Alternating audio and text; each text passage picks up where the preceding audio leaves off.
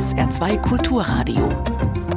Fragen an den Autor mit Kai Schmieding. Schönen guten Morgen. Ach, dieser leicht debile, äh, treu doofe Blick aus glasigen Augen, das schnarrende Schnarch-Grunzgeräusch beim Atmen, dieser dezent animalische Duft, das niedliche Schmatzen. Nein, ich habe jetzt hier nicht die Perspektive auf den Partner morgens beim Aufwachen im Ehebett beschrieben. Ich habe hier an einen süßen Mops gedacht. Man kann wirklich sagen, ein Modehund unserer Zeit, der so einige Merkmale trägt, die ihm der Mensch angezüchtet hat, weil er das eben putzig findet. Eigenschaften, die aber oft nichts mit dem Wohlergehen dieses Tieres Tieres zu tun haben. Warum tun wir Menschen das anderen Lebewesen an und verbuchen unser teilweise problematisches Verhältnis zu Haustieren auch noch unter der Überschrift Tierliebe? Wo müssen wir umdenken? Welche Auswege gibt es? Darüber wollen wir heute Morgen sprechen mit dem Berliner Tierpathologen Professor Dr. Achim Gruber, zugeschaltet per App. Herzlich willkommen, Herr Gruber. Hallo. Hallo Herr Schmieding und vielen Dank für die Einladung geschundene Gefährtin über ihr Wirke in der Rassezucht und unsere Verantwortung für Hunde und Katzen. Das ist der Titel des Buches. Achim Gruber schreibt darin, unser Konzept der Zucht reiner Rassen ist vielfach gescheitert. In seinen mehr als 30 Berufsjahren sei er zum Zeitzeugen einer Gesellschaft geworden, in der das Spektrum abgöttischer, oft blinder Tierliebe bis hin zur verabscheuungswürdigen Ausbeutung reicht. Umdenken und Handeln sei gefragt, damit aus geschundenen wieder geschätzte Gefährten werden. Diskutieren Sie mit, stellen Sie Ihre Fragen unter Telefon und WhatsApp WhatsApp 0681 65 100 oder per E-Mail Fragen an den Autor mit Bindestrichen dazwischen at sr.de. Unter allen, die sich beteiligen, verlosen wir drei Exemplare des Buches. Herr Gruber, waren Sie heute Morgen schon mit Ihrem Hund draußen? Ja, ich war schon heute Morgen draußen, obwohl es leicht regnete, aber das ist immer das gemeinsame Highlight des Tages, wenn man den Tag gemeinsam starten kann. Und meine Frau war natürlich auch dabei. Sie bekennen ja gleich zu Beginn des Buches auch, dass Sie großer Hundefreund sind und dass Hunde zu Ihrem mhm. Leben dazugehören. Was für einen mhm. Hund haben Sie? Ich nehme an, es ist nun gerade kein schwer atmender Mops mit kurzer Nase. Nein, äh, wir hatten eigentlich immer schon Hunde. Also ich kann äh, mir ein Leben ohne Hunde auch gar nicht vorstellen. Und im Moment haben wir einen Mischlingshund aus einem australischen Kelpie. Da ist ein bisschen Whistler drin ähm, und auch ein bisschen Weimaraner. Also ganz aufgeweckter, intelligenter äh, und sehr, sehr agiler Hund ein Mischlingshund, das heißt, es ist ein gesunder Hund. Im Buch schreiben Sie über ganz andere Hunde. Was ist Ihr Thema? Was mhm. beobachten Sie da in der letzten Zeit? Äh, warum beobachten Sie so viele geschundene Gefährten? Ja, ich bin ja nun Tierarzt und äh, Pathologe seit ungefähr 30 Jahren. Sie erwähnen es bereits. Und ich habe in der Zeit eigentlich wahnsinnig viel und leider auch unaufhörlich, manchmal sogar noch ja, zunehmend den Eindruck, dass wir gerade unsere Hunde, ein bisschen auch Katzen, aber besonders Hunde, mit der Zeit immer kränker gezüchtet haben. Und ähm, dass, dass ein ganz starker Kontrast besteht, eigentlich zwischen dem großen Wert von diesen Heimtieren für uns auf der einen Seite und auf der anderen Seite das, was man auch als blinde Tierliebe dann häufig sehen kann, dass dort ganz viel Krankheiten, Leid, insbesondere durch Zucht entstanden ist, äh, was dann häufig bei den Besitzern gar nicht verstanden mhm. wird, weil da eine ganz große Unwissenheit besteht über das, was wir denen durch diese Deformationen von einem ja ursprünglich gesunden Hund, der noch Berufe hatte, vor langer Zeit, äh, was wir aus diesen Hunden alles gemacht haben. Hm. Wenn Sie von Zuchtopfern sprechen, ist der Mops dann äh, das Paradebeispiel? An welchem Beispiel kann man das mal beschreiben, mhm. äh, unter was diese Tiere leiden müssen? Ja, Möpse und französische Bulldoggen insbesondere, die sind ja im Wesentlichen in der Gesellschaft bekannt als ziemlich weit krank gezüchtete Hunde. Die stellen aber aus unserer Sicht, also ich spreche jetzt mal für die gesamte Tierärzteschaft, eigentlich nur eine kleine Spitze eines sehr viel größeren Eisberges dar. Denn wir sehen in ganz vielen anderen Rassen auch insbesondere stark deformierte Anatomien, die zu sehr ungesunden ja, Körperfunktionen geführt haben. Dazu zählen eben nicht nur die extremen Kurznasen wie bei Möpsen und französischen Bulldoggen, sondern da zählen auch insbesondere die ja, sehr groß gezüchteten Hunde, also Doggen, Bernardiner, Mastiffs, irische Wolfshunde, die dann aufgrund ihrer Zucht auf Größe häufig zu sehr frühem und sehr häufigen Knochenkrebs neigen, zu Magendrehungen, zu schweren Gelenksproblemen, zu stark verkürzter Lebenserwartung. Auf der anderen Seite sind wir die ganz kleinen Hunde, die äh, manchmal auch als Teacup-Dogs, also Teetassenhunde äh, äh, bezeichnet werden, die ihre eigenen äh, krankhaften, äh, starken krankhaften Neigungen mitbringen, aber auch ganz viele andere Farbvarianten und alles, was hm. sagen wir, im Wesentlichen wegführt von einer normalen Anatomie, ist doch in sehr vielen Fällen mit schwerem Leid für die Hunde äh, verbunden. Also wenn man das mal äh, zusammenfasst oder einfach nochmal formuliert, der Mensch züchtet sich äh, bestimmte Merkmale bei seinem Begleiter, weil er die süß findet, weil mhm. ihn das anspricht, weil es möglicherweise ein bestimmtes Kindchenschema bedient und diese Merkmale, die bringen Eigenschaften mit sich, die, die, die das Tier krank machen. Wo ist denn mhm. jetzt der Unterschied äh, zu, zu der Form von Züchtung, die wir schon seit langer Zeit kennen? Der Mensch hat doch schon immer Hunde gezüchtet, zum Beispiel als Jagdhunde oder der Dachs ist ja, glaube ich, auch mhm. äh, ein, ein, ein Hund, der zur Jagd genutzt wurde.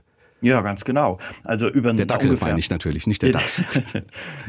über ungefähr Dachshund. Sie haben richtig, den Dackel kann man auch als Dachshund bezeichnen. Insofern, sie, also wir kennen ja seit weit über 30.000 Jahren leben wir mit, mit Wolfsabkömmlingen und mit Vorläufern des Hundes zusammen. Und naja, in über 99 Prozent der gemeinsamen Zeit haben wir diese Hunde eigentlich ja, gesund und robust und langlebig gezüchtet, weil sie Berufe hatten. Ja, sie mussten für uns was leisten. Also sie mussten Hütehunde sein, sie mussten äh, Aufpasser sein, sie mussten vielleicht äh, Lawinenopfer retten, äh, auch mal als Kampfhunde gedient, selbst im alten Rom schon oder in Griechenland. Und dafür, um ihre Berufe ausüben zu können, mussten die Hunde einfach gesund und robust und langlebig sein. Und viele von diesen Berufen sind so, naja, vor rund ungefähr 200 Jahren verloren gegangen. Und dann wurde aus dem Hund eigentlich immer mehr so ein Begleittier, ein Familienmitglied, manchmal ein Kindersatz, was ja auch okay ist, will ich gar nichts gegen sagen. Und da gab es ganz viele andere Motive, dass Hunde dann besonders extravagant gezüchtet wurden, extrem groß, extrem klein, um Eindruck zu schinden und viele andere Aufgaben zu erfüllen, die wir von hm. ihnen gewünscht haben. Und dabei sind die, die gesunden Anatomien verloren gegangen und man, man darf nicht, äh, man darf häufig die Hunde nicht mit, mit so Produkten oder Markenprodukten verwechseln. Das ist häufig der Eindruck, den ich im Gespräch mit vielen Patientenbesitzern habe, dass so Hunderassen und Katzenrassen oft so mit Markenprodukten verwechselt werden, wo man sagt, naja, hm. das ist jetzt mal eine neue Metallic-Lackierung oder mal eine neue Form oder neuer Spaßfaktor, wie wir das vielleicht von Autos oder von, von Mobiltelefonen hm. kennen. Nein, die meisten dieser Variationen Evolution sind tatsächlich Missbildungen und Defekte, also Unfälle der Natur, die wir dann durch Zucht kultiviert haben, weil sie uns, naja, vordergründlich erstmal gefallen. Jetzt haben Sie die Metalliklackierung angesprochen. Es ist auch ein beeindruckendes Beispiel aus dem Buch. Äh, Farbe ist ja offenbar heute ein ganz wichtiges Thema. Ist das eine aktuelle Mode, also besondere Farben, die dann bestimmte Leiden mit sich bringen? Ja, wir kennen eine ganze Reihe von Farbvarianten, die erstmal auf den ersten Blick äh, ganz hübsch aussehen. Wir kennen diesen Merle-Faktor, äh, der zu einer äh, scheckenhaften Aufhellung der Grundfarbe führt.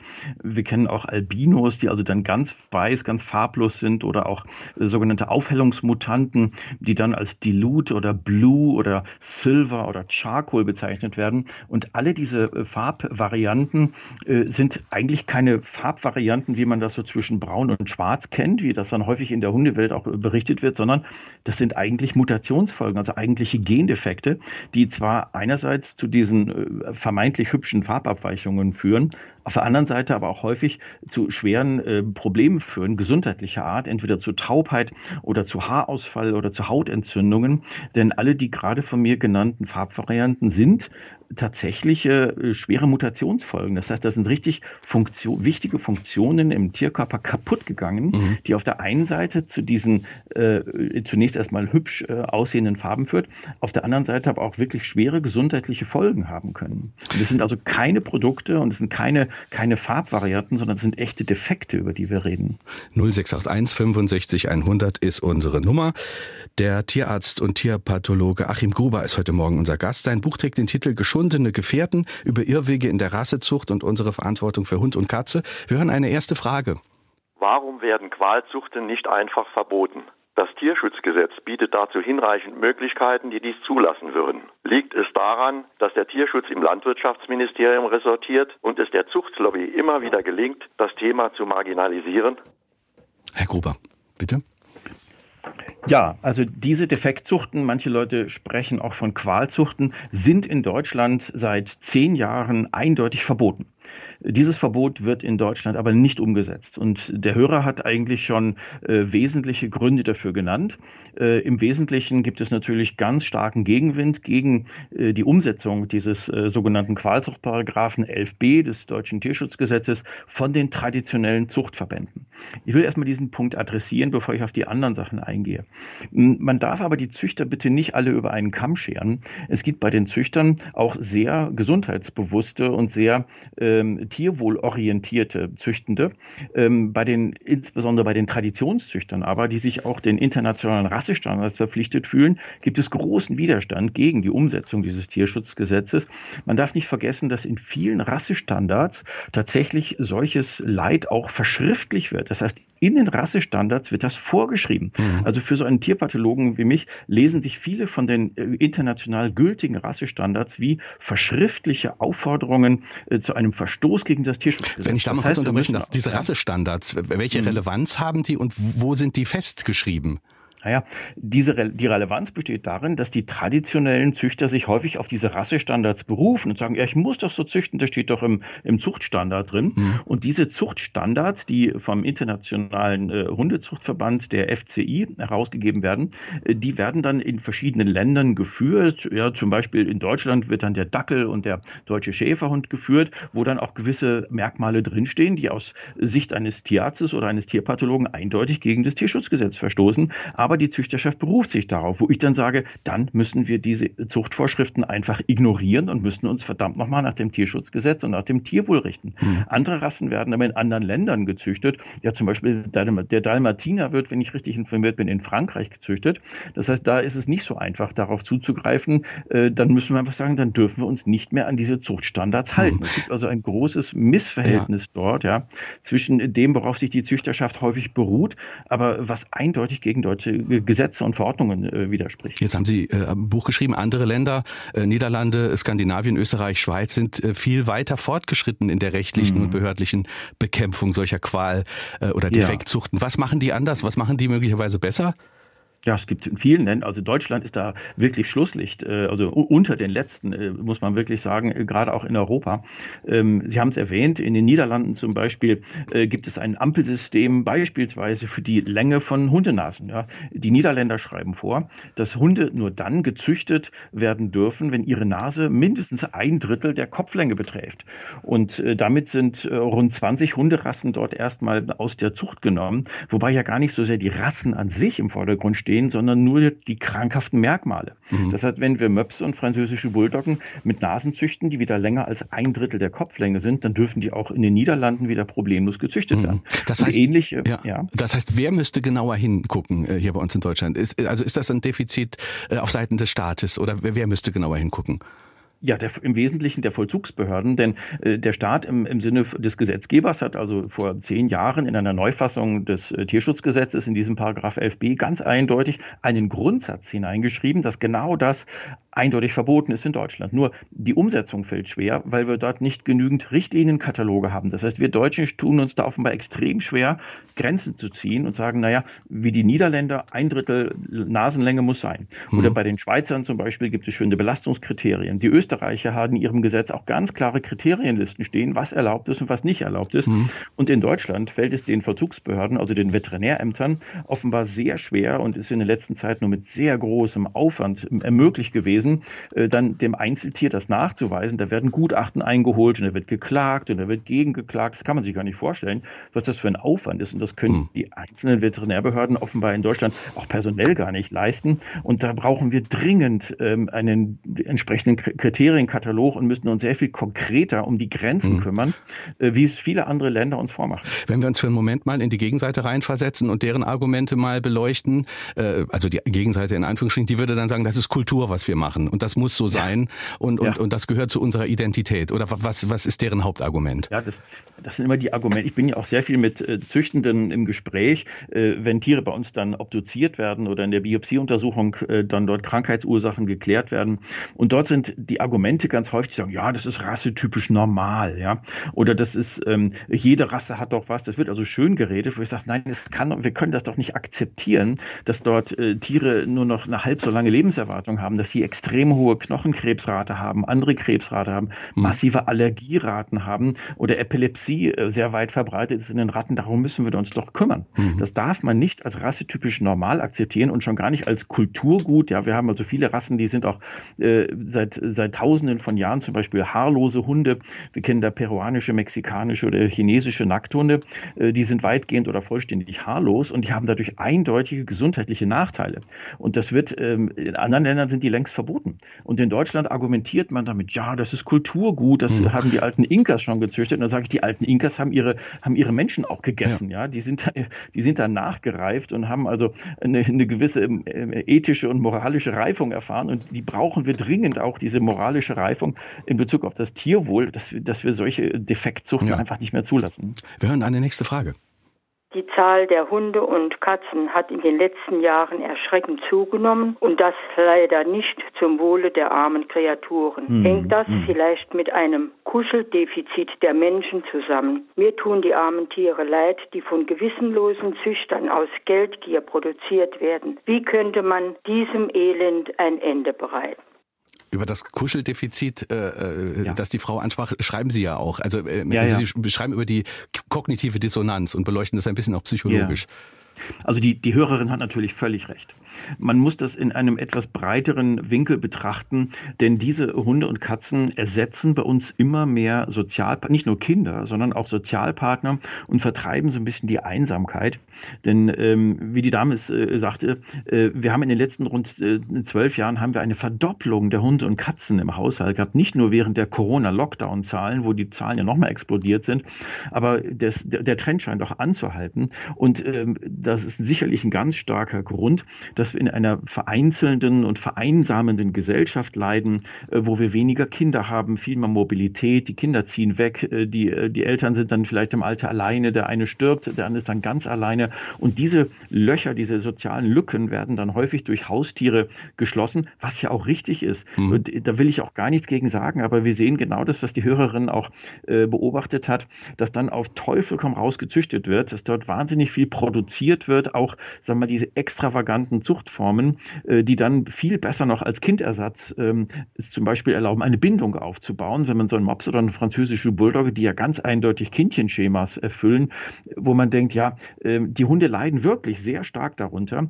dass sie äh, diese Bedürfnisse des Menschen befriedigen. Und da ist natürlich dieser große Bedarf in unserer Gesellschaft an Kindersatz, an mhm. Sozialpartnerersatz, an Freizeitgestaltung, ist auch mitverantwortlich dafür, dass die Züchter, die ja auch viel Geld verdienen, damit reagiert haben und dann auf Teufel komm raus solche extremen Formen sowohl anatomisch als auch was die schweren Inzuchtfolgen angeht, produziert haben.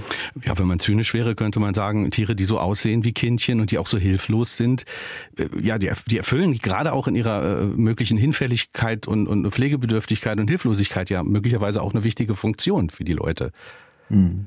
Ja, genau, das ist es. Und diese Funktion, ähm, die dann quasi als, ja, ich sage es jetzt mal, Kindersatz, Sozialpartnerersatz, äh, Freizeitgestaltung, das ist ein großes Interesse des Menschen, dass er da dieses Bedürfnis ähm, erfüllt bekommt. Und dieses große Interesse ähm, hängt häufig mit einer Bindung zusammen. Das mhm. heißt, mit diesen Tieren wird eine persönliche Bindung aufgenommen. Ja, die bekommen nicht nur Namen, die, die schlafen auf dem Sofa, die schlafen im Bett, mit denen wird intensiv gekuschelt. Äh, vielleicht an Stellen, wo man früher mit anderen Menschen gekuschelt hat oder auch lieber heute mit anderen Menschen kuscheln würde. Und dann müssen die armen Tiere her und müssen dann quasi diese Leistungen erbringen. Und ich sage nochmal, dagegen ist ja prinzipiell gar nichts zu sagen, wenn wir nicht gleichzeitig den Tieren dafür solche schweren gesundheitlichen Opfer abverlangen würden, mit diesen extrem kurz gezüchteten Nasen, mit diesen kurzen Schwänzen, mit den Wirbelkörpermissbildungen und die vielen, vielen anderen extravaganten Anatomien. Ich habe es erwähnt, diese riesengroßen Hunde, ganz kleine Hunde, die aufgrund ihrer, ihrer extremen äh, Funktionsverzerrung Erkrankungen wirklich schwerste gesundheitliche ähm, äh, Fehlentwicklungen zeigen, die dann also auch lebenslang behandelt werden müssen, die kurze Lebenserwartungen haben, mhm. die enorm teure äh, auch Behandlungen dann nach sich ziehen, was die Leute häufig gar nicht wissen, äh, bevor sie sich solche Hunde zulegen oder kaufen. Ja. Sie sprechen von den teuren Behandlungen. Natürlich äh, profitieren die Tierärzte davon. Ich frage jetzt auch mal ein bisschen zugespitzt. Mhm. Sind Sie als Tierarzt, der diese ganzen Dinge dann behandelt und eben die Natur nicht ihrem Schicksal überlässt, nicht auch ein Teil des Problems? Ja, auf jeden Fall. Die Tierärzteschaft muss sich sehr gut fragen, ob wir genügend aufklären, denn gerade in den tierärztlichen Praxen und Kliniken wird ja häufig gefragt, Mensch, Frau Doktor, was kann ich denn mir noch für eine Rasse kaufen? Welche sind denn noch gesund? Und auch gerade wir als Pathologen äh, sehen uns mit dieser Frage häufig konfrontiert, denn in der Pathologie, wir untersuchen ja solche Tiere häufig, wenn sie gestorben sind und klären dann Todesursachen auf. Und wenn dann die Patientenbesitzer zu uns kommen und sagen, Mensch, ja, das ist jetzt ein Zuchtproblem gewesen, was kann ich mir denn noch kaufen? Und dann beraten wir die Leute Leute häufig. Und oft ist es so, dass die Leute dann so eine Prägung zu ihrer Rasse haben, dass sich genau dieselbe Rasse wieder kaufen, genau die gleiche kurznasige französische Bulldogge, äh, Boston Terrier, mhm. äh, englische Bulldogge, Mops und dann das gleiche Schicksal wieder durchlaufen. Und da gibt es mittlerweile auch eine ganze Reihe von sehr interessanten äh, psychologischen Studien zu, die dann von Wahrnehmungsverzerrungen sprechen oder von übertriebener Bindung. Und das geht sogar so weit, dass, dass dieses Leid der Tiere scheinbar auch zu einem gewissen ja, Kauf- und Zuchtziel geworden ist, weil nämlich diese Pflegebedürftigkeit, diese Abhängigkeit der Tiere auch den menschlichen Pflegetrieb natürlich hervorragend bedient. Denn hm. man darf nicht vergessen, der Pflegetrieb, der steckt ja in unserer eigenen DNA. Ja, früher wussten wir Menschen, mussten wir sehr viel mehr äh, Kinder pflegen. Wir haben unsere Eltern gepflegt. Ähm, und wer pflegt denn heute noch seine Eltern? Und wie viele Kinder werden denn heute noch gepflegt? Und dieser Pflegetrieb des Menschen, der muss ja auch hm. befriedigt werden. Und ich habe ganz oft den Eindruck, dass gerade diese kranken und äh, pflegebedürftigen Hunde dann genau dafür herhalten müssen, dass wir unseren Pflegetrieb befriedigen können ähm, auf Kosten äh, des Wohlergehens dieser ja. Hunde. 0681 65 100 ist unsere Nummer. Wir hören eine nächste Frage. Beim Sonntagmorgen Spaziergang habe ich manchmal gesehen, dass ein Hund hinter einem Auto herlaufen muss. Was ist davon zu halten? Das ist jetzt eine ganz besondere Frage. Ja, äh, ganz, aber, ganz furchtbarer Eindruck. Ja. Also der Hörer, der Hörer sieht wahrscheinlich, ich kenne das selber, dass dann Leute mit Autos über die Felder fahren äh, und die, die, Hunde laufen hinterher. Das ist ganz furchtbar in meinen Augen. Das hat überhaupt nichts mit äh, verhaltensgemäßer äh, Lebensform dieser Hunde zu tun, äh, denn dahinter steckt wahrscheinlich äh, das Motiv dann von den Patientenbesitzern oder Hundebesitzern, dass sie sagen, ja, der Hund braucht seine Bewegung. Vielleicht, wenn es auch eine, eine, große, langbeinige Hunderasse ist, die von ihrer Rassezucht natürlich Bewegung Leistungsanspruch hat.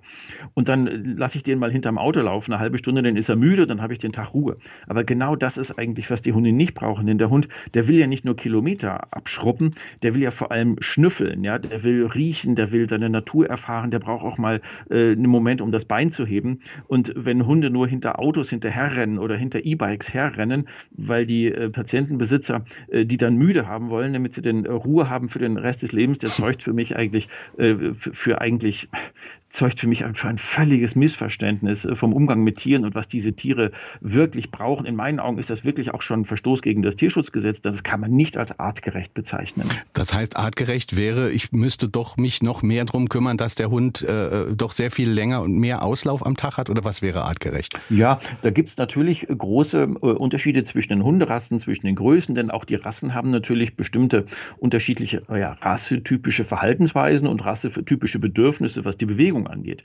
Ähm, und wenn Sie so einen Hund haben, der einen großen Bewegungsdrang hat, der vielleicht äh, dann vor, vor 200 Jahren mal als Hütehund, als Laufhund, als Jagdhund darauf gezüchtet wurde, dass er wirklich am Tag viele Stunden intensiv ausdauernd laufen kann, dann braucht dieser Hund das auch. Aber es, es geht eben nicht nur darum, dass er seine Gelenke bewegt, äh, wie man das vielleicht auf einem Laufband sich vorstellt, wenn die dann hinter Autos oder, oder E-Bikes hinterher rennen müssen, sondern dazu gehört natürlich auch eine gewisse Kopfarbeit und eine gewisse Nasenarbeit und ein Ausleben von einem weiten Verhaltensrepertoire, äh, was diese Hunde zu einem artgerechten und rassetypischen Verhalten benötigen. Und hm. das ist eben nicht nur die Bewegung, das ist sehr, sehr viel mehr. Hm. Kann das ein Hund in unseren Verhältnissen, wie wir sie in den Städten haben? Die Menschen wohnen vielleicht äh, in, in kleineren Mietwohnungen. Mhm.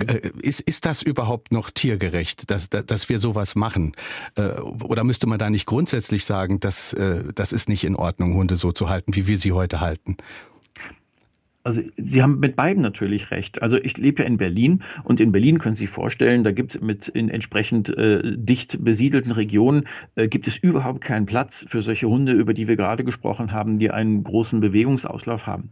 Häufig sind das aber auch die Hunde, die sich dann von den Leuten angeschafft werden, um so eine Art Naturersatz mitten in der Stadt zu schaffen äh, oder auch um sich selbst eine gewisse Assoziation zurück zur Natur äh, dann zu haben, die dann einen großen langläufigen Hund oder einen Jagdhunderasse oder sowas züchten. Und der ist natürlich in der Stadt völlig falsch aufgehoben, wenn der morgens und abends mal eine Viertelstunde dann zum Pinkeln rausgebracht wird. Diese Hunde sollte man auf keinen Fall äh, in, in solchem Umfeld halten. Sie können solche Hunde natürlich dann auf dem Land halten oder wenn die sehr viel Auflauf haben einem großen Garten und so weiter. Aber es gibt auch Hunderassen, die einen deutlich geringeren Bewegungsbedarf haben, kleinere Hunderassen, ähm, die also auch ähm, aufgrund ihrer Zuchthistorie äh, dafür viel, viel eher geeignet sind, dass mhm. sie hm. in der Stadt gehalten werden. Ich habe überhaupt nichts dagegen, dass man Hunde in der Stadt hält, aber bitte mhm sollte man sich dann die passende Hunderasse suchen, die entsprechend kleiner ist, die entsprechend weniger Bewegungsdrang hat und dann kann das auch okay sein. Claudia Schneebauer hat uns geschrieben, Anfragen an den Autor mit Bindestrichen dazwischen at sr.de. Äh, vorneweg schreibt sie, ich komme vom Land, sprich vom Dorf. Tiere gehören für mich einfach zum Leben. Sie zu achten und wertzuschätzen ist normal. Und dann fragt sie, wie geht es überhaupt, ein Tier umzuzüchten? Wie verändere ich physische hm. Merkmale? Das ist auch eine ganz interessante Frage. Ja, wunderbar. ja. ja. Also äh, die, die Zucht ist ja eigentlich, wenn man so will, die, die Formung, die Veränderung von Tieren ich sage mal in Anführungszeichen, zum Besseren. Der Mensch züchtet Tiere, weil er sie verbessern will, um seine Interessen besser wahrnehmen oder besser verfolgen zu können. Und da gibt es eigentlich verschiedene Prinzipien, die dahinter stecken. Zunächst muss man mal sagen, es gibt ja in jeder Art eine gewisse Variation. Schauen Sie sich mal die Menschen an. Wenn Sie sich mal die Menschen angucken, da gibt es welche mit langen und kurzen Nasen, mit großen und kleinen Ohren, mit viel und mit wenigen Haaren. Ja, und das ist also eine gewisse Variation innerhalb der Gruppe. Und wenn Sie dann immer nur mit den langen Nasen miteinander verpaaren, dann können Sie beobachten, dass also, ja, also in den Nachkommen viele mit langen Nasen auftreten und damit können Sie gewisse anatomische, sagen wir mal, Besonderheiten betonen. Mhm. Jetzt gibt es aber einen zweiten Faktor, der lange Zeit gar nicht bekannt war und den wir erst in den letzten Jahren in der Forschung so verstanden haben, dass nämlich praktisch mit jeder neuen Generation neue Mutationen, also Erbgutveränderungen hinzukommen. In jeder neuen äh, Generation. Auch Sie, Herr Schmieding, Sie haben ein, zwei oder drei genetische Veränderungen, also Aha. in Ihrem Erbgut, die funktionell oder strukturell wirklich relevant sind, die also bei Ihnen eine echte Veränderung hervorrufen, die bei Ihren Eltern noch nicht vorhanden war. Ja. Und wir wissen, dass das auch bei Hunden der Fall Fall ist. Und dadurch sehen wir immer mal wieder neue Variationen. Das heißt, da ist mal einer, der hat eine ganz andere Farb, eine ganz andere Farbzusammensetzung, eine andere Größe, der ist besonders groß, der ist besonders klein oder hat blaue Augen oder sowas. Und diese Eigenschaften, äh, mit der die Natur quasi von Generation zu Generation die Karten neu mischt oder neu würfelt, könnte man sagen, mit diesen neuen Eigenschaften, die können dann züchterisch sozusagen kultiviert werden. Das heißt, irgendjemand fällt auf, so Mensch, guck mal, der hat ja blaue Augen, das haben wir noch gar nicht gesehen. Und hm. dann wird der Hund gezüchtet, dann mit seinen eigenen Nachkommen quasi verpaart über Inzucht kann man dann solche neuen äh, Mutationsfolgen, kann man dann quasi in eine Rasse einzüchten oder eine ganze Rasse daraus züchten. Das, das führt sogar so weit, dass diese neuen Mutationen häufig genau solchen Mutationen entsprechen, die wir beim Menschen als schwere Missbildungen kennen. Ja, wir kennen beim Menschen eine ganze Reihe von schweren Missbildungen, die wir bei unseren Kindern nicht haben wollen, mhm. beispielsweise Achondroplasie oder das Rubino-Syndrom. Achondroplasie genau, müssen Sie erklären, was das ist? Ja, das erklären wir. Das sind also kurze, krumme Beine, kurze, krumme Gliedmaßen. Ja. Und diese Achondroplasie, die gibt es beim Menschen als Missbildung, kann man ganz leicht im Internet finden. Und diese Achondroplasie wurde in ziemlich genau dieser Form unseren Dackeln und unseren Bassets und unseren äh, Weltkorgis und so weiter als rasseprägende Merkmale angezüchtet. Und das mhm. ist ein ganz ähnlicher Gendefekt, den wir bei unseren Kindern äh, sehr bedauern würden, den wir aber in Rassen eingezüchtet haben. Das gleiche gilt auch für französische Bulldoggen, für englische Bulldoggen. Die haben dieses Robino-like-Syndrom. Und beim Menschen gibt es eine Robino-Missbildung, die will niemand bei seinen Kindern haben, aber ziemlich genau den gleichen Gendefekt, mit den gleichen Folgen also, fürs Aussehen, ja. für die Gesundheit, haben wir diesen Hunden als rasseprägendes Merkmal angezüchtet. Das muss man sich mal vorstellen. Sie haben vorhin den Begriff Inzucht äh, verwendet, auch äh, das macht man ja im Sinne der Reinheit, einer vielleicht falsch verstandenen Reinheit. Beim Menschen macht man das überhaupt nicht. Bei Tieren mhm. lässt man das, äh, wie Sie schreiben, relativ gedankenlos zu, äh, Inzucht. Der Genpool wird dadurch extrem reduziert reduziert. Wozu führt das zum Beispiel? Ja. ja, Inzucht ist beim Menschen, Sie haben es beschrieben, seit Jahrhunderten verpönt. Wir wissen, dass das schwere nachteilige Folgen hat auf die Nachfolgegenerationen. Ich höre auch immer mit den Leuten, mit denen ich dann aus den Traditionszüchtern rede, ja, Inzucht ist ja bei Tieren alles nicht so schlimm. Das ist ein alter Irrglaube. Wir wissen heute, dass Inzucht bei Tieren die gleichen schweren Folgen hat wie bei Menschen. Und durch Inzucht entstehen verschiedene nachteilige Effekte. Sie haben es einerseits erwähnt, der sogenannte Genpool wird immer kleiner. Das heißt, die Variabilität zwischen den Tieren wird immer geringer. Und dadurch können sich Gen Gendefekte, nämlich genau die Mutationen, die ich vorhin erwähnt habe, die spontan zufällig immer mal wieder auftreten, dass dies diese Mutationsfolgen dann in der Rasse ganz stark plötzlich ausbreiten und oft sind das eben krankhafte Folgen, also Neigung zu Krebs, Neigung zu Hautallergien oder zu Magen-Darm-Erkrankungen, zu Allergien des, des, des Verdauungstraktes äh, oder bestimmte Epilepsieformen, die dann in manchen Rassen extrem weit verbreitet sind. Ja, wir kennen Hunderassen, da kriegen 30, 40, 50 Prozent der Hunde Epilepsien oder Hautallergien oder sterben extrem früh an Krebs, 40, 50 Prozent der Hunde, die als Folge hm. von solchen äh, Inzuchtpraxen, insbesondere der letzten Jahrzehnten entstanden sind, auf der Suche nach dieser Verbesserung. Und da gibt es ganz viel Unwissenheit und ganz viel auch falsches Verständnis bei vielen Traditionszüchtern, dass eben diese Inzuchtfolgen so dramatische gesundheitliche Konsequenzen haben.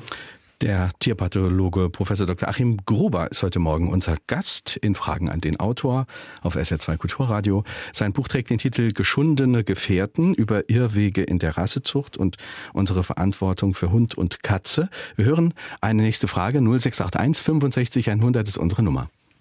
Guten Morgen, Herr Dr. Gruber. Mich würde interessieren, wie die Arbeit eines Tierpathologen aussieht und was Sie für den guten Zustand der Tiere tun können. Ja, wenn man das versuchen kann, in aller Kürze zu erzählen. Wahrscheinlich können Sie Stunden und Wochen lang darüber erzählen, aber vielleicht können Sie ja etwas rausgreifen aus Ihrer Arbeit, was Sie machen. Ja. Also als, die Pathologie äh, nennt sich ja eigentlich die Lehre der Krankheiten. Und äh, wir bilden natürlich an der Universität auch viele Studierende aus, also zukünftige Tierärztinnen und Tierärzte. Aber die Kernarbeit der Pathologen äh, besteht natürlich darin, herauszukriegen, warum Tiere gestorben sind, worin sie gelitten hatten. Und dazu haben wir eigentlich zwei große Gruppen von Tätigkeiten, nämlich einmal die sogenannten Obduktionen oder Sektionen. Das ist ungefähr das, was Sie auch von den Sonntagsabends Krimis kennen vom Tatort. Da gibt es auch immer Pathologen, die versuchen, herauszufinden, äh, was passiert ist genau, woran Menschen gestorben sind. Und bei uns ist das ähnlich. Wir untersuchen bei uns im Institut etwa 1000 Tiere im Jahr, wo wir dann die Todesursachen rauskriegen. Und in Berlin, das ist ja die, die Deutschlands auch Hunde- und Katzenhauptstadt, wo wir mit Abstand am meisten Hunde und Katzen haben von allen deutschen Städten, äh, ist das unser größtes Klientel. Und wir sehen daher als Pathologen eine große Zahl von diesen Hunden und Katzen und können feststellen, woran die gestorben sind und sehen also deswegen auch täglich auf unseren Obduktionstischen die Folgen von diesen diesen defekt gezüchteten Anatomien und von dieser Inzucht. Das Zweite, was wir machen, sind sogenannte Biopsieuntersuchungen. Sie kennen das auch von Menschen. Das heißt, das sind kleinste Gewebeproben, die noch von lebenden Patienten entnommen werden, wo man in der Klinik einfach den Eindruck aus der geweblichen Untersuchung braucht. Und diese kleinen Proben von äh, Hunden und Katzen sind dann zum Beispiel äh, Hautbiopsien, äh, wenn dort unklare Hauterkrankungen vorliegen, der Hund sich ständig juckt, aber der Kliniker nicht rauskriegt, was es ist. Oder es werden Leberbiopsien entnommen oder Tumorbiopsien, um zu schauen, was in diesem Tier gerade für eine Erkrankung vorliegt, wenn man es in der Klinik nicht rauskriegt. Denn die Pathologie ist eigentlich die Wissenschaft für die Lebenden und wir wollen immer, dass sich Schicksale nicht wiederholen. Und jetzt komme ich noch auf den letzten Teil Ihrer Frage, was tun wir? Und das Wichtigste, was wir tun können, ist, dass wir aufklären über das, was wir in unserer täglichen Arbeit sehen. Und wir klären natürlich die Tierärztinnen und Tierärzte auf, die uns diese Patienten oder Biopsien schicken. Wir klären aber auch die Patientenbesitzer auf, so wie Sie und die Hörerschaft, dass wir dringend darauf hinweisen, was da im Moment gerade schief läuft. Und für mich hat das natürlich auch dazu geführt, dass ich dieses Buch geschrieben habe, Geschundene Gefährten, weil ich damit nach meinen 30 Jahren Erfahrungen unbedingt in der Gesellschaft äh, aufmerksam machen möchte, was dort schief läuft, was dort weiterhin schief läuft, ohne dass wir irgendwie einen Trend zur Besserung sehen würden. Unser Hörer Martin hat äh, geschrieben an WhatsApp 0681 65 100. Wieso sind bei einigen Hunderassen die statistischen Werte für die Lebenserwartung derart unterschiedlich? Liegt das an vermeidbarer Inzucht oder an Überzüchtung? Die Frage von äh, unserem Hörer Martin. Ja, vermeidbare Inzucht und Überzüchtung ist ja äh, ungefähr der gleiche Formenkreis. Sie haben völlig recht. Ähm, es gibt extreme Unterschiede in der Lebenserwartung der Hunde. Wenn wir zum Beispiel sehr groß gezüchtete Hunde uns anschauen, äh, beim, schauen Sie mal den, den Bernhardiner an, der ja auch äh, zu den kurzlebigsten und am kranksten gezüchteten Hunde heute zählt, ob, obwohl dieser Hund vor 200 Jahren ein sehr gesunder Arbeitshund war. Der hat eine Lebenserwartung, die so zwischen sechs, sieben Jahre liegt, vielleicht acht Jahre, so in dem Bereich. Und wenn Sie einen kleinen Mischling nehmen oder einen mittelgroßen Mischling, Zwillingen, die werden also problemlos 15, 16, 17 Jahre alt. Also wir sehen extreme Unterschiede, äh, nicht nur in der Arten und der Häufigkeiten der Krankheiten, sondern auch der Lebenserwartung. Und das ist eine Summe aus den vielen Krankheitsneigungen, die wir diesen Extremzüchtungen angezüchtet haben. Einerseits aufgrund dieser deformierten und exzessiven anatomischen Verschiebungen und auf der anderen Seite auch aufgrund von Inzuchtfolgen, wie der Hörer das ja schon benannt hat. Denn wir wissen, dass Inzucht auch zu einer starken Verkürzung der Lebenserwartung führt zu einer starken Einschränkung von Lebensqualität, zu vielen Krankheiten, aber auch zu Stupidität und Verhaltensverarmung, was wir ja auch als Folge ganz, in ganz vielen Rassen sehen, dass diese Rassen einfach von ihrem Verhaltensrepertoire, von ihren Fähigkeiten, von ihren intellektuellen Fähigkeiten fast nichts mehr damit zu tun haben, was mal gesunde hatten. Die sind einfach auch, ja, man muss sagen, weitgehend stupide und verhaltensarm gezüchtet. Und das sind häufig auch Folgen von Inzucht und von Vernachlässigung ähm, von diesen Verhaltensweisen und von Intelligenz bei der Zuchtauswahl, mhm. wenn man sich nur nach Äußerlichkeiten und solchen extrem deformierten Anatomien orientiert in der Zucht. Sie haben eben das Beispiel Bernardiner genannt, was auch jeder kennt. Ich habe aus Ihrem Buch äh, gelernt, äh, die Gottesmänner am großen St. Bernhard Pass waren besonders interessiert am Spürsinn der Hunde um verschneite Pfade oder den Weg zurück zum Hospiz zu finden, aber auch um erschöpfte, vermisste oder verschüttete Handelsreisende, Pilger oder Soldaten in Not aufzuspüren und äh, zu retten. Was war denn damals gesünder an, an dieser Form mhm. der Zucht von Bernardinern äh, im, im, Vergleich äh, zu heute? Also wo, wo hat man da so, mhm. sozusagen den, den falschen Abzweig genommen? Ja, also Sie sprechen gerade genau über die Bernardiner, die bei uns häufig so, so mythisch, so im Kopf, in der Fantasie vorliegen, der Lebensretter, ähm, der, der Lawinenspüren mit dem, mit dem Fässchen um den Hals und so weiter. Wir reden hier über Bernardiner von vor 200 Jahren. Und damals gab es eigentlich das Konzept der Reinrassigkeit noch gar nicht. Und das Konzept der Reinrassigkeit ist nachher eigentlich das Übel geworden, was heute die meisten Rassen ins Unglück gestört hat. Damals, man kannte den Begriff Rasse schon, aber heute im Sinne einer Landrasse. Und eine Landrasse nach traditionellem Sinn ist eigentlich eine ja, Gruppe von Tieren, wo auch mal was Fremdes eingezüchtet wird und da wird auch mal eine Variante wieder verloren gehen. Das heißt, die sind sich alle nicht so ganz identisch wie bei den heutigen Rassen und die sind auch von ihrer Genetik her etwas breiter, etwas diverser, von ihrem Aussehen etwas diverser. Und wenn man sich mal mit den Bernardinern von 200, 200 Jahren genau beschäftigt, sieht man, die haben alle ein bisschen anders ausgesehen. Da wurde auch mal äh, ein Hütehund aus der Nachbarschaft eingekreuzt mhm. und äh, gerade wurde dann nach Leistung, nach Gesundheit gezüchtet und die waren nicht so homogen. Und eigentlich das, das große, der große Sündenfall entstand eigentlich vor ziemlich genau 150 Jahren, als in der Hundezucht systematisch das Konzept der reinen Rassen und der geschlossenen Zuchtbücher eingeführt wurde, weil nämlich dann quasi genau das unterbunden wurde, was nach heutigem Verständnis Gesundheit in die Rassen bringt. Denn immer mal wieder mischen mit anderen Rassen, immer mal wieder was anderes einzüchten, hat sich eigentlich früher, und das war bei den Bernardinern genauso, hat sich als großer Wert äh, herausgestellt, dass man nämlich mal gesunde Eigenschaften reinkriegte, dass man auch Inzuchtdegeneration vermeiden konnte durch immer mal wieder das Einzüchten von anderen Rassen, auch mal Mischling einzüchten. Und äh, deswegen haben wir heute eindeutig gelernt, dass dieses Konzept der Reinrassigkeit, wie es von den vielen Traditionszüchtern noch verfolgt wird, dass sich das als schwerer gesundheitlicher Irrtum herausgestellt hat. Und das ist eigentlich dann eine der wesentlichen Erkenntnisse, die wir für die Lösung der vielen Probleme dringend brauchen. Hm. Wir hören eine nächste Frage. Die Tierheime quellen aus allen Nähten. Sollte die Hundezucht, Strich Vermehrung, deshalb besser eingeschränkt werden? Herr Gruber, bitte. Ähm, ja und nein. Äh, das ist völlig richtig. Das, das, Tierheim quält aus allen Nähten, gerade nach Corona-Zeiten, wo sich viele Leute Hunde und Katzen angeschafft haben, die sie dann nachher wieder loswerden wollten. Wir haben viele Problemhunde in den Tierheimen und deswegen appelliere ich immer, bevor man sich irgendwo auf dem Markt äh, bei Züchtern oder im Laden einen Hund kauft, sollte man erstmal die ganzen Tierheime in der Region abklappern und schauen, ob nicht da was für einen dabei ist. Das ist für alle Beteiligten richtig. Die, die, die, die professionelle Zucht von Hunden in Deutschland, die ist ja gesetzlich geregelt. Dort gibt es bestimmte Anforderungen ähm, an das Zuchtumfeld, auch an die Kenntnisse der Züchter und so weiter und an die Tiere. Aber ein Großteil der Hunde wird ja außerhalb von solchen zugelassenen äh, Züchtern äh, und, und Zuchtinstitutionen produziert. Und ich bin fest davon überzeugt, dass ganz viele Hunde produziert werden von Menschen, die davon viel zu wenig Sachkenntnis haben, die gar nicht wissen, äh, wie man ähm, solche Inzuchtfolgen vermeidet, wie man mit Gentests umgeht, wie man auch mal sehr kritische Zuchtformen wie Mörlhunde, wie Aufhellungsvarianten oder extrem kurze Nasen züchtet. Und ich glaube, da gebe ich der Hörerin völlig recht. Es müsste viel mehr reglementiert werden, dass insbesondere mit solchen problematischen und gesundheitsdefekt behafteten Hunden, dass dort sehr viel mehr Sachkenntnis gefordert sein müsste. Denn ich bin fest davon überzeugt, dass der Großteil dieser schwerst krank äh, und leidend und äh, sinnesstörungsbehafteten Hunde gar nicht bewusst krank bezüchtet wird. Ich will ja auch niemandem das Quälen unterstellen, deswegen mag ich auch diesen Begriff der Qualzuchten gar nicht. Das ist ja keines bewusstes äh, Hinzufügen von Leid, sondern die Leute tun das aus Unkenntnis oder aus ja, falscher Information, dass die immer noch glauben, das wäre alles ja rassetypisch normal oder Kulturgut, was man da alles so an Schönfärberei hört. Also wir brauchen hm. dringend mehr Sachverstand in der Zucht von solchen Hunden und auch manchen Katzenrassen.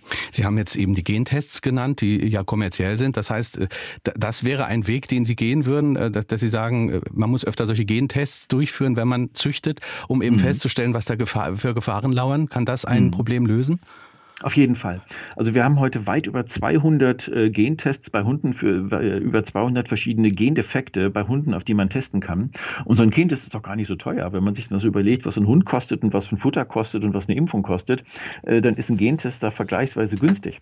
Und diese Gentests können es durchaus erlauben, dass man bei diesen Hunden schwerste Krankheiten in ihrem Erbgut identifiziert und solche Hunde dann aus der Zucht ausschließt. Und das wird viel zu wenig gemacht heute. Welche Rolle spielt denn das Klonen von Tieren heute? Wir erinnern uns ja alle an Klonschaf Dolly, äh, aber Klonen äh, ist ja auch ein Weg, äh, vom Aussterben bedrohte Spezies zu retten. Und ich habe gelernt, heute können auch trauernde Besitzer ihrem frisch verstorbenen oder gerade noch lebenden Liebling ein zweites Leben schenken mit der Hilfe des Klonens. Stimmt das? Ja, das stimmt im Prinzip. Das Klonen ist aber sehr umstritten. Also bei dem Klonen, das muss ich erstmal erklären, handelt es sich ja quasi um das identische Kopieren eines Tieres, ähm, wie bei dem Klonschaf Dolly damals. Das heißt, Sie können auch heute Ihren Hund, wenn er noch lebt oder äh, wenn er noch ein, zwei Tage quasi nach dem Versterben, kann man die dann immer noch klonen. Aus einer Körperzelle kann man quasi einen genetisch identischen Hund oder Katze wiederherstellen. Quasi das wird dann tatsächlich so ein Zwilling, oder? Ja, ja, das wird, also das wird wie, wie also, eine also Kopie. Sieht aus ja? wie, eine Kopie, ja. Also wird quasi wie ein eineiger Zwilling, so muss man sich das vorstellen. Ähm, das ist aber, äh, sagen wir mal, noch mit relativ viel Aufwand verbunden, ist auch gar nicht so, so günstig. Das kostet so heute in, in Deutschland geht das an 100.000 Euro ran, ja, pro Hund. Das heißt, das ist einem sehr kleinen Kundenkreis vorbehalten. Es gibt so ein paar Prominente, die haben das mit ihren Tieren machen lassen. Äh, insofern ist das gar keine Praxis, die in Deutschland jetzt, ähm, sagen wir mal, auch nur annähernd in Frage kommen würde, äh, um da, sagen wir mal, die, die breiten Massenprobleme äh, zu, äh, zu, äh, zu lösen. es wird immer nur eine Insellösung für ganz wenige ähm, sag mal, Sonderfälle, wo das gemacht wird. Und das Klonen ist auch nicht ganz unproblematisch. Es kann auch Nebenwirkungen haben bei den geklonten Tieren. Es gibt auch eine ganze Menge Nebenwirkungen in dem Prozess. Zum, brauchen, zum Beispiel brauchen sie ungefähr 100 Hündinnen, die dabei helfen, also Leihmütter und Eispender und so weiter, um ein einziges Tier zu klonen. Also da gibt es ganz viele praktische und ethische Fragen. Und das Klonen ist auch überhaupt nicht dazu geeignet, aussterbende Tierarten zu retten, wie es ja manchmal äh, von solchen Spezialisten äh, dann behauptet wird. Also ich sehe das mit dem Klonen noch sehr skeptisch skeptisch, das ist noch sehr experimentell und in manchen Ländern gibt es dafür Anwendungen, wo tatsächlich viele Hunde, es gibt Länder, die also, wir haben heute in, global fast 2000 Hunde, die geklont wurden, mhm. aber das sind meistens Spezialanwendungen oder sehr, sagen wir mal, wohlhabende äh, Patientenbesitzer, die dann ihren verstorbenen Pfiffi oder ihre Lisa wieder haben äh, nochmal zu, zum Leben erwecken lassen. Ich glaube, für die breite Masse und für die allermeisten äh, Hundebesitzerinnen und Besitzer ist das eine Technologie, die für die nächsten Jahre nicht in Frage kommt. Wir hören eine nächste Frage. Was finden Sie sinnvoller, einer Hauskatze Auslauf zu gewähren, damit Abenteuer zu ermöglichen und damit aber den Gefahren der Umwelt auszusetzen oder sie zu beschützen und in den vier Wänden aufzuziehen und zu verhätscheln und zu füttern, bis sie viel zu fett sind? Über Katzen haben wir noch gar nicht gesprochen. Ja. Nein, die Katzen, ja, völlig richtig. Also, die, die Hörerin stellt eine sehr gute und sehr wichtige Frage, ähm, die auch in, äh, Ende ihrer Frage schon natürlich einen Teil der Antwort beinhaltet. Also, das Tierschutzgesetz äh, verpflichtet uns dazu, Tiere artgerecht zu halten. Punkt. Und dazu gehört natürlich, dass auch äh, das Territorialverhalten, also das, das Revier, das Gebietsverhalten äh, von Tieren ähm, wichtig ist. Das, das ist für Kater oft wichtiger als für Kätzchen zum Beispiel. Und es gibt viele ernstzunehmende Katzenfreunde, die sagen, dass eine äh, Haltung einer Katze im Haus äh, eigentlich prinzipiell nicht artgerecht ist, weil Katzen auch gerne territorial leben, draußen äh, Mäuse jagen und so weiter. Auf der anderen Seite ist es eine Abwägung zu sagen, wenn ich an einer stark befahrenen Straße wohne und ein hohes Risiko Risiko eingehen, dass die Katze dann täglich überfahren werden kann, ist das eine Abwägung. Dann muss man sich vielleicht fragen, ob man vielleicht überhaupt noch eine Katze halten darf. Es gibt aber Katzen, und da muss man eben genauer hinschauen. Es gibt auch bei Katzen natürlich verschiedene Zuchtformen, verschiedene Rassen, auch verschiedene Charaktere der Tiere, äh, wo ich mir im Einzelfall gut vorstellen kann, dass auch eine Katze ähm, im Haus gehalten werden kann, wenn sie entsprechend Abwechslung hat, wenn sie auch Sozialkontakt hat, wenn man sonst ihre Bedürfnisse füttert, äh, ihre Bedürfnisse verfolgt. Aber ich glaube schon, dass so grundsätzlich sollte man immer versuchen, eine Katze auch Freilauf zu ermöglichen, natürlich unter Abwägung der Risiken, dass sie vielleicht äh, Opfer im Straßenverkehr werden oder äh, andere, äh, andere Gefahren draußen lauern. Aber ich denke, das naturnahe Halten von diesen Tieren ist mir in der Regel sehr viel lieber als ein, sagen wir mal, sehr menschlich zentriertes Verhalten, dass die Katze jetzt im Haus gehalten wird, nur um eine Menschenfreude zu behalten. Man sollte auch und man muss, wie ich es eingangs sagte, nach Vorschrift des Tierschutzgesetzes das artgerechte Verhalten eines jeden Tieres erlauben. Und nach meinem Verständnis wird für die meisten Katzen damit auch ein gewisser Freilauf verbunden sein. Mhm wenn er unter Abwägung der anderen Risiken vertretbar ist. Äh, sind denn Katzen äh, auch in gleichem Maße von dem betroffen, was Sie im Buch für Hunde beschreiben, also von den Irrwegen in der Rassezucht? Gibt es da die gleichen Probleme? Also auch die Überbetonung des Kindchenschemas mit allem, was das mit ja. sich bringt? Ja, ja ist das bei Katzen gibt, auch so? Das gibt es, in manchen Katzerassen gibt es das. Wir sehen zum Beispiel bei Perserkatzen, bei exotisch Kurzrassen oder bei diesen besonderen Extremformen dieser Peaky-Face-Katzen, sehen wir auch äh, dann in manchen Katzenrassen. Was sind das für Katzen? Also, mit dem, ja. also was ist das für ein Gesicht? Das würden Sie vielleicht noch für Nicht-Tierkenner nochmal umschreiben. Ja, also es gibt einen Begriff, der seit einigen Jahren als Peaky-Face-Katzen bezeichnet sind. Dieses Begriff Peaky, das schreibt sich P-E-K-E, -E, das kommt eigentlich vom, von der Hunderasse Pekingese.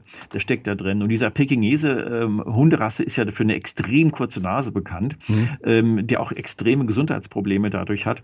Und daher rührt dieser Begriff dieser Piki oder Pekel geschrieben Face, also gesichthaltigen Katzen, die extrem kurznasig gezüchtete Katzen sind, die sicher schwerst gegen das Tierschutzgesetz verstoßen und die in Deutschland sicherlich nicht gezüchtet werden dürften. Und wir sehen auch äh, bei den Perserkatzen und bei manchen exotisch kurzer Katzen sehen wir auch solche extrem kurznasig gezüchteten Katzen, die sicher gegen das Tierschutzgesetz verstoßen und die trotzdem in Deutschland gezüchtet, produziert, gekauft und gemocht werden. Also auch bei Katzen sehen wir da ein ganz weites Spektrum an schwersten Krankzüchtungen, an sicher schwerem Verstoß gegen das Tierschutzgesetz. Aber das sind nicht nur die kurznasig gezüchteten. Wir kennen auch viele andere Katzenrassen, zum Beispiel Nacktkatzen, die dann keine Tasthaare mehr haben oder mit verkrüppelten Tasthaaren. Äh, oder wir kennen sogenannte Faltohrkatzen, die auch besonders babyhaft aussehen mit so kleinen nach vorne gekippten Ohren und so ganz kugelrunden Köpfen, die aufgrund dieses Gendefektes, die zu diesen äh, niedlichen Ohren führen, äh, häufig lebenslang schwerste Gelenksentzündungen äh, entwickeln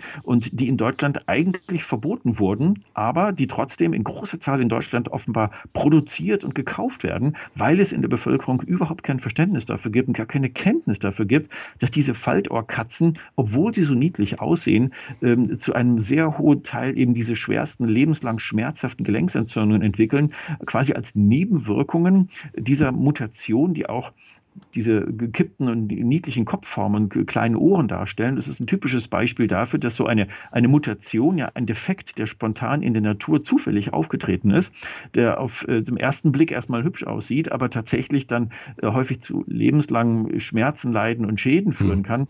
Äh, als Beispiel bei Katzen, wie wir es eben bei, bei Hunden auch sehen. Mariette Barrat hat uns geschrieben, äh, WhatsApp äh, 0681 65 100. Ich stimme dem Autor voll zu, voll und ganz, schreibt sie, ich habe seit über 20 Jahren Hunde und Katzen. Alle sind entweder aus, in Anführungsstrichen, ungewollter Schwangerschaft oder zugelaufen. Und die Hunde sind Mischlinge, die sind fast nie krank. Wenn meine elfjährige Hündin stirbt, kommt der nächste Hund aus dem Tierheim, schreibt Frau Barras. Frau Gruber, äh, Herr Gruber, was, was würden Sie Frau Barras äh, raten, wenn sie denn sich wieder einen Hund aus dem Tierheim holt? Was würden Sie den Hörern raten? Worauf sollte man da eigentlich achten? Ja, es ist ein wunderbares Beispiel. Also ein Mischling ist eine sehr gute Wahl, denn wir wissen, dass die Mischlinge im Durchschnitt deutlich gesünder sind als die durchschnittlichen Rassehunde heute. Das ist ganz klar. Und äh, was die äh, Hörerin beschreibt, dass sie sich dann aus dem Tierheim ein Tier holt, ist auch sehr zu begrüßen, denn die Tierheime quellen über mit äh, Hunden und Katzen, die andere Leute nicht mehr haben wollen, aus den unterschiedlichen Gründen. Und natürlich ist es gut, dass man auf die Gesundheit achtet, dass man keine krankhaften Merkmale unterstützt. Nun werden die ja im Tierheim nicht gezüchtet, sondern werden dort nur vermittelt. Das heißt, natürlich kann man auch im Tierheim einen kurznasigen Hund kaufen. Ich würde aber niemals einen kurznasigen Hund auf dem freien Markt oder beim Züchter kaufen, allein um diese Produktion von diesen Tieren nicht äh, zu unterstützen. Auf der anderen Seite darf man sich aber eben nicht nur die Gesundheitsaspekt äh, äh, anschauen und die Krankheitsanfälligkeit und diese defekt gezüchteten Anatomien, sondern man muss ja auch gucken, ob der Hund und die Katze zu einem passen, vom Wesen her, von der Rasse, von den Ansprüchen her. Ja, ist das eine Rasse, die sehr viel Auslauf braucht? Und wenn ich vielleicht im achten Stock im, im, Wohn, im Hochhaus wohne, dann darf ich mir keinen Jagdhund zulegen und auch nicht vom Tierheim. Aber da sind die Tierheime heute äh, ganz überwiegend extrem gut in ihren Beratungstätigkeiten, denn die meisten Tierheime, die geben die Tiere nicht mehr einfach ab, sondern die gucken sich vorher sehr genau an, ob dieses Tier genau zu genau diesem Besitzer passt. Und meistens werden mehrere Termine gemacht, man nennt sich kennen. Und die Tierheime kennen häufig äh, dann die, die Ansprüche sehr, sehr gut, sowohl von den Menschen als auch von den Tieren. Und ich äh, möchte dringend empfehlen, genau das, was die Hörerin vorschlägt, dass man dann zum Tierheim geht und dass man sich im Tierheim beraten lässt, welches von den Tieren passt denn zu mir am besten und wie kann man gemeinsam am besten glücklich werden. Sie beschreiben im Buch auch äh, ein, ein relativ neues Phänomen, äh, das der Designerhunde. Äh, mhm. Die Hörer haben vielleicht alle schon mal den Begriff Labradoodle äh, gehört. Das ist, glaube ich, eine Mischung aus was? Aus Labrador, Retriever und ein Pudel. Ja, und, ja, Pudel. Und, Labrador und Pudel, ja. das wäre ein Labradoodle, ja. Sind, sind Designerhunde der Ausweg oder sind das, ist das ein weiterer Schritt in die falsche Richtung? Nein, prinzipiell ist das eine tolle Sache. Äh, denn wir kennen heute weit über 700 verschiedene Designer-Dogs, ja, die auch von manchen äh, typischerweise so als Designer-Rassen bezeichnet werden, obwohl es ja keine äh, reinen Rassen sind in dem Sinne. Denn diese Designer-Dogs sind per Definition eigentlich die Nachkommen von zwei verschiedenen reinrassigen Elterntieren. Ähm, also wenn da ein, ein Labrador und äh, Labrador Retriever und ein Pudel gekreuzt sind, ist das der Labradoodle. Wir, wir kennen Pugs, also P, wenn wir dort also ein Pudel äh, und äh, einen ähm, einen Mops zum Beispiel, ein Pug in Englisch äh, kreuzen, dann ist es ein Pug POG. Also Oder wir kennen ein, ein Frop, ne? Französische Bulldogge und Mops genau, ist ein Frops, Frop. Also ja. ein Frops ist eine französische Bulldogge mit einem Mops, dann nennt man das Frops. Prinzipiell ist das eine gute Idee, denn es sind Mischlingshunde und in der ersten Generation können die von dem sogenannten Heterosis-Effekt profitieren. Das heißt, in der ersten Generation von solchen reinrassigen Elterntieren sind diese Hunde in der Regel sehr viel gesünder, sehr viel langlebiger, sehr viel fruchtbarer, äh, sehr viel lebhafter als die reinrassigen Elterntiere. Und das ist eigentlich genau das, was man dadurch möchte. Und da kann man diesen großen Vorteil der Mischlingszuchten sehen. Das Risiko besteht aber darin, dass dann ab den Nachfolgegenerationen diese Hunde wieder ja, wie wir sagen, auseinanderwachsen. Das heißt, da haben sie einen mit dunklem Fell, einen mit hellem, einen mit längeren Haaren, einen mit kurzen Haaren. Und das ist eigentlich das, was so in der Vorstellung der Leute bei den Hunden dann von dem abweicht, was man möchte. Das entspricht vielleicht nicht mal dem Design, was man sich ursprünglich wünscht und sagt, na, eigentlich wollte ich langhaarige, dunkle. Hm. Und das ist aber in der Natur dieser Zuchtform, dass die dann quasi wieder auseinanderwachsen, unterschiedliche äh, äußerliche und auch Wesenseigenschaften haben, was eigentlich gut ist, was gesund ist. Das heißt, man muss diese, diese Diversität und diese Variabilität zwischen zwischen den Tieren dann akzeptieren und sagen, ja, das ist gesund so. Und dann darf ich eben nicht darauf bestehen, dass der jetzt genau die Farbe und genau die, äh, die Felleigenschaft hat, wie das bei einem reinrassigen Hund ist. Und mhm. die große Gefahr bei diesen Designer-Dogs besteht immer darin, dass man dann aus denen, die einem am besten gefällt, durch Inzucht wieder eine neue Rasse machen mhm. will und dann die gleichen Fehler wiederholt, die eigentlich bei den Traditionszüchtern über die letzten Jahrzehnte äh, begangen wurden. Und es geht aber eben auch nicht nur um Moden, es geht um Aussehen, es geht aber auch um, um Tätigkeiten äh, dieser Hunde. Hunde, schreiben Sie ja. Ne? Es ist, Sie schreiben, es ist eine bewundernswerte Kultur von Therapie, Warn, Anzeige und anderen Assistenzhunden aufgeblüht, äh, die, ja. die man eben gezielt so züchten kann. Ja, das ist ein ganz tolles Beispiel, wenn man also Therapiehunde nimmt oder Hunden auch wieder, sagen wir, eine sehr anspruchsvolle Tätigkeit übergibt, die auch für die Menschen sehr wichtig sein können. Also, dass man Man-Trailing-Hunde hat, also Hunde, die darauf trainiert sind, Menschen zu finden, äh, die verloren gegangen sind oder Therapiehunde, die also psychisch kranken Menschen helfen können. Und das ist eine ganz tolle Entwicklung in den letzten Jahren, weil diese Hunde wieder eine sehr wichtige und gesellschaftlich wichtige Aufgabe bekommen. Und das Schöne ist, die meisten der Leute, die sich mit solchen Hunden befassen, denen ist ziemlich egal, ob der Hund jetzt schwarz oder braun oder lang oder kurzhaarig ist. Es kommt auf das Wesen an, es kommt auf die Leistung des Hundes an äh, und äh, auf den Mehrwert für den Menschen, auch im, im, sozialen Aspekt. Wobei die Äußerlichkeit, das ist ja bei uns Menschen auch so, die Äußerlichkeit ist verdammt nochmal mhm. nicht so wichtig. Ja, das Wohlergehen und die Gesundheit dieser Hunde steht im Vordergrund und die, die Langlebigkeit, gerade auch bei solchen Therapiehunden, äh, wie Sie sie beschrieben haben, Herr Schmieding. Mhm.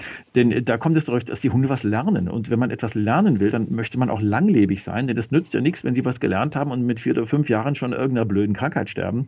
Deswegen will ja. man an, bei solchen Hunden natürlich auch gerne Mischlinge haben, gesunde Hunde haben, die robust sind, die lange leben, die viel lernen können und die den Menschen wirklich einen Quell der Freude darstellen können. Ja. Zwei Minuten haben wir noch. Wir sollten noch mal über die Lösungswege sprechen. Mhm. Die Frage unseres Hörers Klaus äh, kann uns äh, da äh, eine Inspiration sein. Er fragt, sind die Probleme der Veterinärämter bei der Umsetzung der Gesetze, über die wir sprachen, dadurch verursacht, dass diese Ämter nicht zentral vom Bund geleitet werden? Fragt Dr. Klaus Schindler. Ist das möglicherweise ein Lösungsansatz? Ja, das ist, das ist ein Teil davon. Wir brauchen eigentlich bundesweit Kriterienlisten, um den Veterinärämtern zu ermöglichen, die Grenzen zu ziehen und sagen, dieser Hund geht, dieser Hund geht nicht und diese Katze darf jetzt nicht mehr gezüchtet werden. Nach meiner Kenntnis sind da jetzt aber Landesministerium auf dem Weg, sich solche Kriterien zu überlegen. Das kommt leider viel zu spät. Also das Tierschutzgesetz wird nicht umgesetzt, das muss zentralisiert werden und ich bemühe mich auch sehr auf anderer Ebene, dass das dahin wird. Äh, ein viel wichtigerer Ausweg jetzt in Anbetracht der Kürze der Zeit besteht aber darin, dass wir von diesem Fetisch und von diesem, äh, von diesem falsch verstandenen Qualitätsmerkmal der Reinrassigkeit wegkommen müssen. Wir müssen unbedingt wieder die Hunde miteinander verkreuzen, das heißt verschiedene Rassen miteinander verpaaren und wir müssen von diesem falsch verstandenen Qualitätsmerkmal von Reinrassigkeit weg. Denn die Reinrassigkeit, wie sie heute von vielen Traditionszüchtern praktiziert wird, hat sich wirklich als schwerer gesundheitlicher Irrweg dargestellt. Das heißt, man kann auf diese Art und Weise auch Vorzüge von bestimmten Rassen ja erhalten.